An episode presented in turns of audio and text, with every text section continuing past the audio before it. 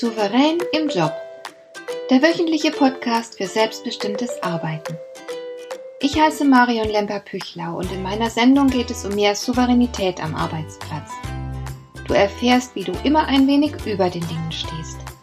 So kannst du deine Ziele erreichen, du bewahrst dir deine Selbstachtung und du ziehst mehr Befriedigung aus deiner Arbeit, obwohl all dem häufig so viel entgegensteht. Finde heraus, wie dir die Arbeit jeden Tag Freude macht.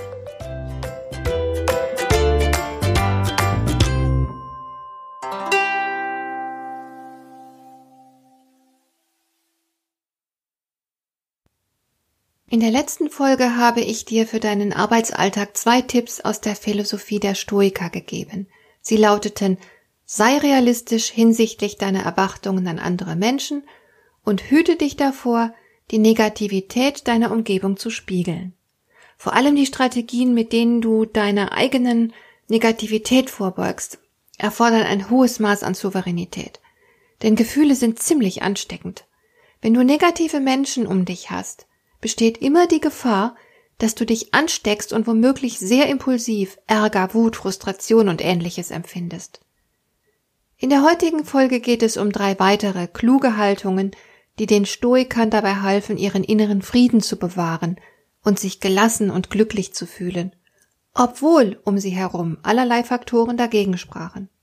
Aber sie schafften es ganz gut, sich innerlich vor all den unguten Faktoren zu schützen. Das schafften sie unter anderem mit folgenden drei Strategien, die ich dir heute vorstellen möchte. Erstens achteten sie darauf, dass sie ihre eigenen Gefühle kontrollierten. Die Stoiker legten Wert darauf, nicht zum Spielball ihrer spontanen Stimmungen zu werden. Sie strebten vielmehr eine stabile, positive Grundstimmung an und versuchten, unvermeidbare Abweichungen so gering wie möglich zu halten. So bedienten sie sich beispielsweise bestimmter Überzeugungen und Methoden, um großem Kummer vorzubeugen. Sie wussten natürlich, dass das Leben sehr viele Anlässe dafür liefert. Sie rieten dazu, sich grundsätzlich vor exzessivem Kummer zu schützen und jegliches Leid möglichst rasch zu überwinden. Die Stoiker verstanden Kummer als emotionalen Reflex, dem man mit Vernunft und Disziplin begegnen sollte. Sie hielten es für angebracht, sparsam mit Tränen zu sein. Die moderne Forschung gibt ihnen recht. Wer sich hemmungslos seinen Tränen überlässt, läuft Gefahr, sich damit noch tiefer in sein Leid zu schrauben. Ähnlich verhält es sich mit sorgenvollen Gedanken. Wer sich über einen Aspekt seiner Arbeit grämt, der wird sich immer schlechter fühlen, je länger er seinen negativen Gedanken nachhängt. Denn das, womit sich der Geist beschäftigt, das erhält eine immer gewaltigere Repräsentation in den Gedanken und Gefühlen. Es wird übermächtig. Wenn dir also etwas zu schaffen macht, dann halte es wie die Stoiker. Überlasse dich nicht leichtfertig deinen bedrückenden Gedanken und Gefühlen. Es genügt, dass du die negative Gefühlsqualität registrierst. Wenn du jetzt denkst, das sei leichter gesagt als getan, dann hilft dir vielleicht eine weitere Technik, die die Stoiker einsetzten, um schlechte Gefühle unter Kontrolle zu halten. Sie nutzten die sogenannte projektive Visualisierung. Wenn ihnen etwas Unangenehmes zustieß, dann stellten sie sich vor, was sie sagen würden, wenn die Sache einem anderen zugestoßen wäre. Würden sie sich dann ebenfalls so heftig aufregen? Meistens wohl nicht. Bei anderen findet man die Dinge eher weniger dramatisch, als wenn sie einem selbst zustoßen. Und so konnten die Stoiker mit diesem kleinen Trick ihre negativen Gefühle relativieren und abschwächen. Die Stoiker kannten auch einen Trick, der ihnen das Gefühl der Enttäuschung ersprach. Sie setzten sich keine äußeren, sondern nur innere Ziele. Denn die äußeren Umstände, die lassen sich ja kaum je vollständig kontrollieren. Auch wenn du beispielsweise jahrelang alles tust, um die Karriereleiter aufzusteigen, auch wenn du sämtliche Qualifikationen für eine hohe Position mitbringst, ist das keine Garantie für den Aufstieg. Wer also sein Glück von äußeren Erfolgen abhängig macht, der kann unverdient scheitern und er kann enttäuscht werden, so dass er womöglich den inneren Frieden verliert. Der Trick der Stoiker bestand daher darin, dass sie sich Dinge vornahmen, die sie ganz und gar kontrollieren konnten, wie beispielsweise ihr Bestes zu geben und ihre Möglichkeiten auszuschöpfen. Derartige Erfolgskriterien hatten sie ja in der Hand. Auf diese Weise brauchten sie auch dann nicht enttäuscht zu sein, wenn sie ein äußeres Ziel nicht erreichten. Wer sein Ziel verinnerlicht, kann eben nicht so leicht verlieren. Indem die Stoiker sich auf innere Faktoren konzentrierten, vermieden sie nicht nur Enttäuschungen, sondern sie maximierten natürlich obendrein die Wahrscheinlichkeit des äußeren Erfolgs. Wir können also festhalten, dass die Stoiker um die konsequente Kontrolle ihrer Emotionen bemüht waren. Das ermöglichte ihnen eine stabile, positive Grundstimmung. In der heutigen Arbeitswelt fehlt eine entsprechende Kultur. Die meisten von uns machen ihr Gefühlsleben fast vollständig von den Ereignissen in ihrer Umgebung abhängig. Und dabei werden sie nur allzu oft zu unglücklichen Opfern negativer Umstände. Du siehst also, wie gefährlich das ist, denn damit lieferst du dich aus. Die zweite Strategie der Stoiker, die ich dir heute nahelegen will, bestand darin, die eigenen Werte zu leben. Lebensqualität war ja das, wonach die Stoiker mit aller Macht strebten. Sie wollten tiefe Freude empfinden, die aus dem Inneren kommen und von äußeren Freuden möglichst unabhängig sein sollte. Diese Haltung passt perfekt in unsere Arbeitswelt. Denn die meisten Beschäftigten finden zahlreiche Anlässe, um zu klagen. In einer Gesellschaft, in der für viele von uns die Arbeitsbedingungen immer unmenschlicher werden, da ist es besonders wichtig, das Glück des Trotzdem zu leben. Um diese Lebensqualität erreichen zu können, vertraten die Stoiker ganz bestimmte Werte. Sie waren der Überzeugung, dass viele Menschen unglücklich werden, weil sie schlichtweg die falschen Werte haben und damit auch die falschen Ziele verfolgen. Dazu zählten die Stoiker den Wunsch nach Bestätigung, Anerkennung, Beliebtheit und Ruhm. Sie argumentierten, dass diese Ziele uns einen viel zu hohen Preis abverlangen. Darum empfahlen sie Gleichgültigkeit gegenüber dem sozialen Status. Freiheit besaß für die Stoiker einen hohen Stellenwert. Darum wollten sie anderen keine Macht über sich geben. Die Billigung oder die Missbilligung anderer Menschen, die sollte bedeutungslos sein. Denn wer die Bewunderung der anderen erringen will, muss deren Werte übernehmen. Und so entsteht Abhängigkeit. Es ist überliefert, dass sich Cato absichtlich auffallend und merkwürdig gekleidet hat. Er wollte sich damit ganz bewusst gegen die Meinung und Missbilligung seiner Umgebung immunisieren. Statt über den eigenen unsterblichen Ruhm nachzudenken, sollten wir unsere Energie lieber darauf verwenden, den heutigen Tag optimal zu gestalten. Die innere Unabhängigkeit vom Urteil anderer dürfte in der modernen Arbeitswelt besonders denjenigen unter uns zugutekommen, die sich von ihren Vorgesetzten nicht wahrgenommen und gewürdigt fühlen, die darunter leiden, dass sie nicht bestätigt werden.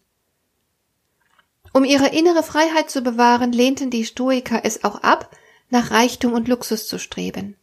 Denn sie hatten beobachtet, dass reiche Menschen selten zufrieden sind. Sie wollen immer mehr Geld, Besitz, Luxus. Und auch hier gibt die moderne Forschung den Stoikern recht. Denn wir unterliegen alle dem Gewöhnungseffekt. Die Evolution hat es so eingerichtet, dass unser Glück nie von Dauer ist. Dauerhaft ist nur das Streben danach. Wer also etwas Gutes erfährt, der wird es nur kurz genießen können und dann gewöhnt er sich ganz bald daran. Um erneut genießen zu können, muss etwas Neues her. Und genau so wird man zum Getriebenen. Die Stoiker vertraten deshalb die Ansicht, man solle nur so viel besitzen, dass man damit knapp über der Armutsgrenze liegt.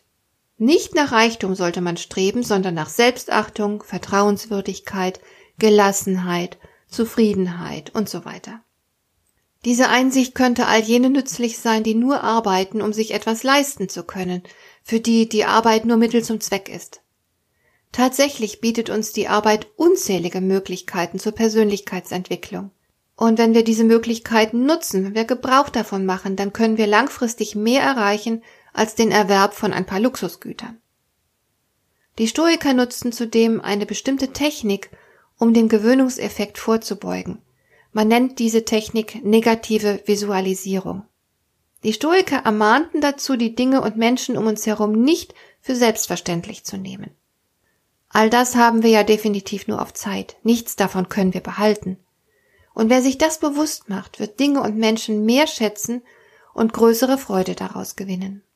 Diese Technik hilft dabei, die guten Dinge am Arbeitsplatz wahrzunehmen und zu schätzen.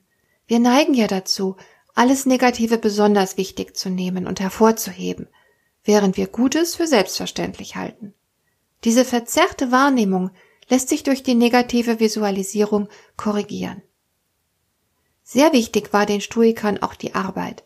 Sie hatten ein starkes Verantwortungsbewusstsein und sie betrachteten es als ihre Pflicht, mit ihrer Arbeit die Welt besser zu machen. Sie arbeiteten hart und diszipliniert. Und mit diesen Werten erreichten die Stoiker häufig genau das, wonach sie gerade nicht streben wollten. Ihre Souveränität und innere Gelassenheit verliehen ihnen Charisma, weshalb sie die Bewunderung erhielten, auf die sie es gar nicht abgesehen hatten. Und ihre harte Arbeit brachte ihnen obendrein den Wohlstand ein, den sie nicht begehrten. Naja, sie gingen gelassen damit um. Sie waren durchaus genussfähig und sie freuten sich an dem, was sie hatten, aber sie legten großen Wert darauf, nicht davon abhängig zu werden. Sie waren innerlich bereit, alles ohne Bedauern aufzugeben, sollten die Umstände das erfordern. So, und jetzt kommen wir zur dritten und letzten Strategie für heute.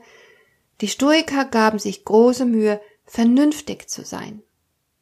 Es fällt sehr auf, wie die Stoiker immer wieder ihren Verstand einsetzten, um ein Leben voller Freude führen zu können. Der Vernunft kam ein extrem hoher Stellenwert zu. Mit ihrer Vernunft kontrollierten sie ihre Gefühle, mit ihrer Vernunft gestalteten sie ihre Beziehungen zu anderen Menschen, mit ihrer Vernunft wählten sie ihre Werte, und ihre Vernunft machte es ihnen auch möglich, sich zu disziplinieren und umzusetzen, was sie als richtig erkannt hatten. Das widerspricht unserer modernen Auffassung. Wir weisen Gefühl und Verstand unterschiedlichen Lebensbereichen zu. In unserem Privatleben neigen wir dazu, das Gefühl über den Verstand zu setzen. Mit Vernunft assoziieren wir Kälte und Berechnung. Wir halten zwar grundsätzlich viel von Herz und Verstand, aber das Herz kommt zuerst. Ganz besonders, wenn es um die Familie oder um unser persönliches Glück geht. Am Arbeitsplatz hingegen regiert der Verstand. Da heißt es, wir wollen doch sachlich bleiben. Wer in der Arbeitswelt Gefühl zeigt, der läuft Gefahr, damit seinen Status zu mindern. Gefühle gehören überwiegend ins Privatleben, der Verstand ins Arbeitsleben. So sehen wir das. Die Stoiker hingegen lassen überall den Verstand regieren, um sich überall gut fühlen zu können und ein stabiles Glück zu erfahren. Das ist ein völlig anderer Ansatz. Es lohnt auf jeden Fall darüber nachzudenken und zu prüfen, ob diese Haltung nicht hier und da zweckmäßiger für uns wäre. Sicher ist, Gefühle sind als alleinige Ratgeber für das Handeln völlig ungeeignet. Wahre Rationalität entsteht immer aus dem Zusammenspiel beider. Die Gewichtung dürfte je nach Situation unterschiedlich ausfallen. Die Philosophie der Stoiker demonstriert etwas, das auch die moderne Glücksforschung nur bestätigen kann. Glück ist eine Eigenleistung. Sie erfordert Intelligenz, Geschick, Disziplin. Und möglicherweise ist der Stoizismus aus der Mode gekommen, weil er so viel Disziplin erfordert. Er verlangt, dass wir unsere Bedürfnisse zügeln und unsere Pflicht erfüllen. Genau das also, was wir bei der Arbeit ohnehin leisten müssen. Deshalb kann uns die Philosophie der Stoiker gerade am Arbeitsplatz eine große Hilfe sein. Dir gefällt dieser Podcast? Dann bewerte ihn doch mit einer Sternebewertung und Rezension in iTunes. Das hilft einerseits, diese Sendung noch weiter zu verbessern und andererseits, sie für andere Interessierte noch sichtbarer zu machen. Besuche auch meine Webseite lemper-büchlau.com Dort findest du ein paar nützliche und kostenlose Downloads, die dir weitere Anregungen für deine Arbeit liefern. Das war die heutige Ausgabe von Souverän im Job. Schön, dass du zugehört hast. Ich wünsche dir viel Spaß und Erfolg bei der Gestaltung deiner Arbeit.